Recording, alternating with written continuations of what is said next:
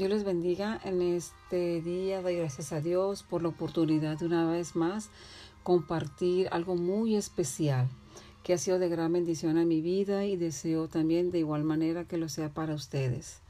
Señor, te doy gracias, Señor, por esta oportunidad, gracias por tu fidelidad, Señor. Permite que cada día, Señor, sintamos ese deseo, Padre celestial, de ser usados por ti. Y gracias por el privilegio, Señor, de ser tu sierva, Señor. Te alabo y te bendigo en gran manera, Padre. Bendice a cada persona que está escuchando esta palabra, Señor. Permite que sea de gran bendición. En el nombre de Jesús te doy gracias, Padre.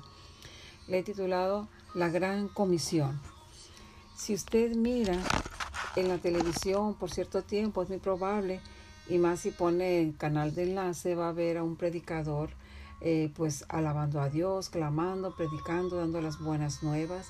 Si enciende la radio, aquí en Culiacán, en la radio cristiana, que la 104.5 FM, en las redes sociales, en el Facebook, en el Instagram, eh, en el YouTube, en los estados de WhatsApp, etcétera, etcétera, el Evangelio está siendo proclamado. El Evangelio está en las habitaciones también, si usted va de vacaciones, va a un hotel, en algunas partes hay Nuevos Testamentos o está una Biblia, o quizás en los foros de Internet o en las mallas publicitarias, en las calcamonías de los vehículos, en todas partes, en los seminarios. Me viene a mi mente una vez este que yo le dije a mi hermano, oye, le digo, ¿por qué no le pones ninguna calcamonía a tu carro? Así como el pececito y eso. Y luego me decía, no, hombre, ¿te imaginas? Dice que uno aquí en Culiacán reniega por todo, que se te atraviesa y esto y el otro, y que tú digas algo y lo digan, ah, eso que es cristiano. No, no, no, ese así está mejor. Y nos reíamos, ¿no? O simplemente había un, se cuenta de una persona que su carro lo tenía lleno de calcamonías, que Cristo viene, Cristo te ama. Y a la hora de morir, eh, le dijeron, no, pues tú no puedes entrar. Pero ¿por qué? Si yo publicaba las cosas de Dios en mi carro, lo tenía lleno de calcamonías y todo, pero ¿por qué? No, pues el carro sí puede entrar, pero usted no puede entrar, ¿verdad? O sea, tenemos que ser también de bendición, de testimonio. A pesar de la moderna proclamación de que algunas personas dicen que Dios está muerto, el Evangelio de Cristo se agiganta en este tiempo. Los discípulos, los doce hombres comunes y corrientes que Jesús escogió, era gente ordinaria, eran pescadores, eran recolectores de impuestos, políticos, fanáticos, y convirtió, pero él convirtió sus habilidades en fortalezas, produciendo grandeza en donde no había ninguno de ellos. Al igual, no todos somos iguales. Dios nos ha dado dones, talentos, capacidades, ministerios diferentes y no debemos de tener celo de lo que el otro tiene y ponernos a resentir algo. Y Dios también nos dio otro mandamiento que dice que nos amemos unos a otros. Nuestro cuerpo trabaja en conjunto. Mi mano ayuda a mi pie a ponerse el zapato, mi mano me ayuda a rascarme, a ponerme la ropa, a arreglarme, a peinarme. Tienen una muy buena función, pero y pueden, por ejemplo, arreglarse. Pero por ejemplo, un anillo no lo, no, no lo puede usar el ojo, pero el ojo solo lo admira, lo ve, pero no se lo puede poner. Así como nuestro cuerpo trabaja en conjunto unánime, no, no debe tener celo de la otra mano, del pie, del oído, de la oreja, eh, de las demás partes. Unas partes están más escondidas, otras están más expuestas otras no son vistas por nadie, solo por nosotros. El Señor usa de igual manera. Él sabe que necesitamos ser guiados y nos puso a unos pastores y muy buenos que nos dan la libertad de servir. En este grupo de oración, de ayuno y oración, hay muchas hermanas que yo las admiro de verdad, no las conozco quizás físicamente o a lo mejor no las ubico, perdón, no las ubico, pero me admiro de la manera como oran, cómo alaban a Dios, cómo comparten la palabra de una manera con mucha libertad, aunque no las vean, no se vean ahí enfrente, ellas están sirviendo al Señor con todo su corazón. Pero si perdemos tiempo pensando en los que otros hacen, vamos a perder tiempo con lo que Dios quiere que yo o usted haga. Tenemos que ser bastantes valientes eh, con los regalos que Dios nos da, quizás no pueden juzgar, pero a veces se juzga sin saber el proceso por donde se pasó o, o los sufrimientos que tuvimos que pasar o tuvieron que pasar para tener lo que Dios nos ha dado o el propósito de Dios para esa persona. Cuando Dios te da una habilidad, te da gracia para usarla. No importa si estás en la plataforma, si estás predicando, si eres sugier, estás enseñando, o estás limpiando los baños, o vas y compartes en las redes, o vas y compartes en el seguro, y de muchas maneras. Lo que a Él importa es que tú te sientas feliz con lo que haces, que te sientas gozoso, cumple la parte con lo que Él te dio a hacer y Dios te llamó y te va a dar al igual que cada una de las habilidades, Dios igual te va a dar tu galardón. Él será tan grande como cualquiera de los ministerios o dones habilidades que Él te ha dado, tu galardón será igual de grande. Él no hace excepción de personas. Si Dios te da conforme a tu habilidad, es porque no quiere que estemos estresados. Hoy la gente vivimos a veces estresados con una cuestión por otra, por lo que la situación con la que estamos pasando y vive con vive estresada y con mucha presión, pero Dios no quiere eso. Dios quiere que estemos en paz y que estemos confiados en él. Tenemos que entender nuestro valor e importancia. Tenemos un valor muy especial, tenemos una importancia muy especial delante de los ojos de Dios se cuenta una historia acerca de un hombre que vivía en un lugar muy bonito, pero dijo, ya lo voy a vender, me voy a vivir a otro lado. Entonces, este, le dijo a un vecino que era poeta, que era escritor, le dice, oye, ¿por qué no me ayudas a hacer un anuncio en las redes sociales para vender mi ranchito? Me quiero ir a otro lado. Ah, no, sí, con mucho gusto. Aquel hombre, el vecino, le hizo el anuncio y le puso, véngase a vivir al paraíso. Este lugar es hermoso, tiene árboles frutales, tiene el césped, usted puede vivir aquí tranquilo, no hay ruido, es un lugar tan especial, tan bonito. Lo, lo describió tan hermosamente que aquel hombre que escribió ese anuncio se fue y con el tiempo volvió él y que va viendo al vecino ahí. Le dijo, ¿eh, ¿qué pasó vecino? Dijo, no vendió su ranchito, no vendió sus tierras. No, ¿y eso por qué? Oiga, ese con el anuncio que puso, yo mismo dije, ¿a dónde me voy a ir? ¿A dónde voy a encontrar otro paraíso? ¿Dónde voy a encontrar otro lugar tan bonito como este? Y aquí estoy.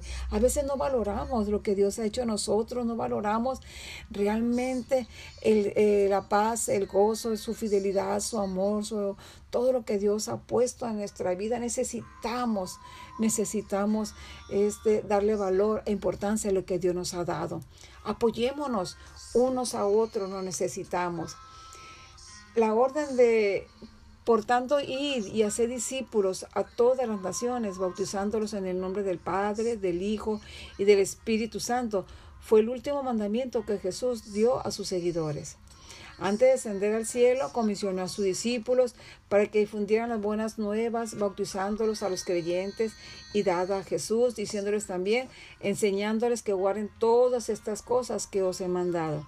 Y he aquí yo estoy con vosotros todos los días hasta el fin del mundo. En el presente, casi todo el mundo tiene acceso a la palabra de Dios, pero junto, pero al mismo tiempo pero junto con eso es un gran privilegio, pero también es una gran responsabilidad conocer la palabra o tener un llamado. Para cumplir con ese mandato debemos primero apropiarnos del reto. Después debemos rendirnos por completo para ser usados por Dios. Y por último debemos de poner ponernos a su servicio como mensajeros en la tarea de hacer discípulos en todo el mundo. No necesitamos ir al África, no necesitamos ir a otro, a otro país lejano. Aquí mismo nosotros podemos compartir y extender la palabra de Dios. Amén. Ahorita se puede por todas las redes, como decíamos, como tú lo puedes si es que no puedes salir por el momento. El mandato requiere entrega. Para poder hacer esto, Cristo tenía que ser nuestra primera prioridad de nuestra vida. El llevar a cabo esa tarea requiere dejar que alguien tenga el control de nuestras vidas. Los verdaderos discípulos dejaban que Cristo viva en su vida, que ellos vivieran, que Cristo viva en su vida a través de ellos. Como dice la palabra, ya no vivo yo, mas Cristo vive en mí. Y más de una vez cuando hagamos alguna cosa que tengamos duda de hacer, digámosle al Señor, Señor, tú lo harías así, tú actuarías así, tú hablarías así, tú irías así, Señor. Por eso debemos de decirle y decir, aquí está, te entrego, Señor, yo quiero que tú vivas en mí, tú me dirijas. Jesús advirtió que esta opción tenía un alto costo y por eso aconsejó a sus seguidores que pensaban antes lo que involucraba. Dijo, se piensen bien lo que se va a involucrar. Lucas 14, 28, en realidad el Señor habló claramente de un gran precio. Si alguno viene a mí y no aborrece a su padre, a su madre, a su mujer e hijos, hermanos, hermanas, aún también a su propia vida. No puede ser mi discípulo. Está en Lucas 14, 26. Yo decía, ay, qué fuerte está este texto, aborrecer, como que se, se escucha muy fuerte, ¿verdad? Pero la palabra griega traducida como aborrecer significa en realidad amar menos.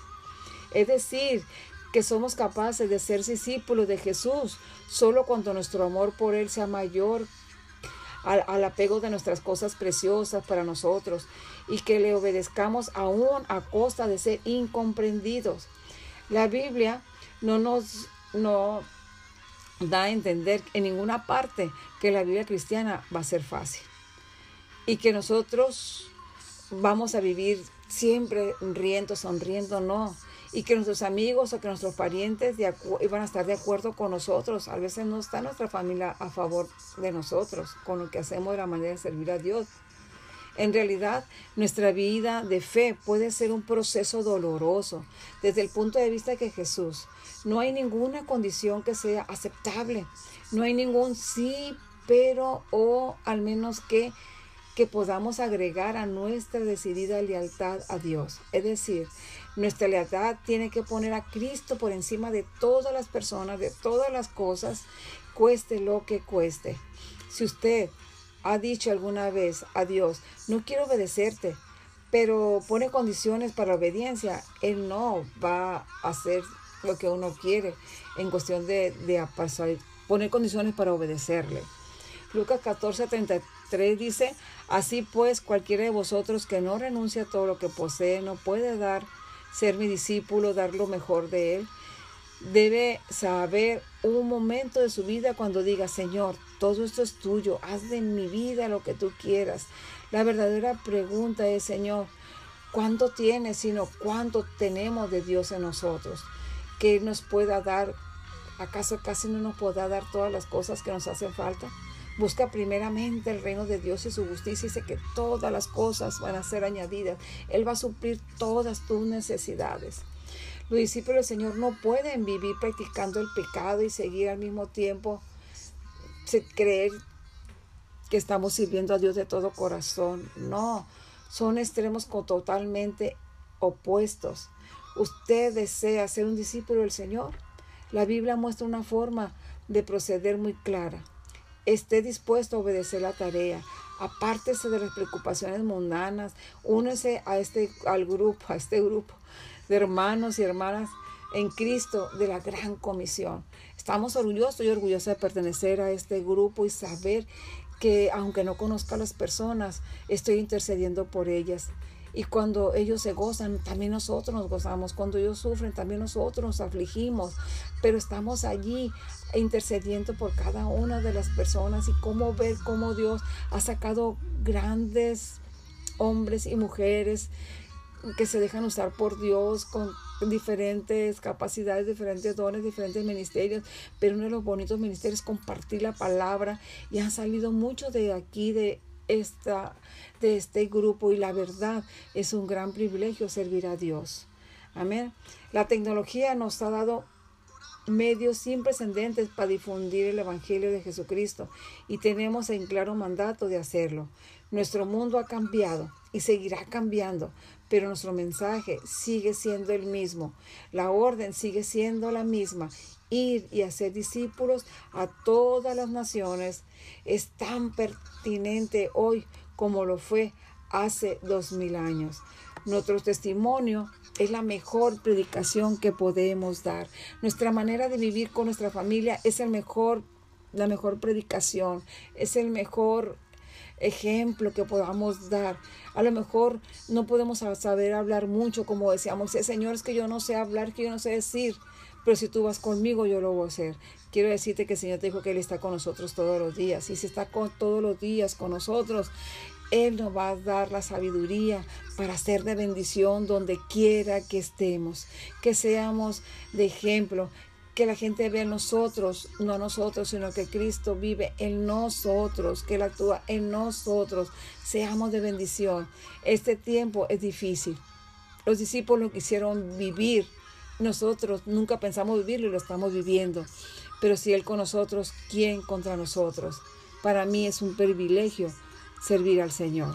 Deseo que esta palabra sea de bendición y ruego por cada uno de ustedes para que el Señor nos motive cada día a ser mejores. Los bendigo en el nombre de Jesús. Dios los bendiga a cada uno de ustedes. Amén.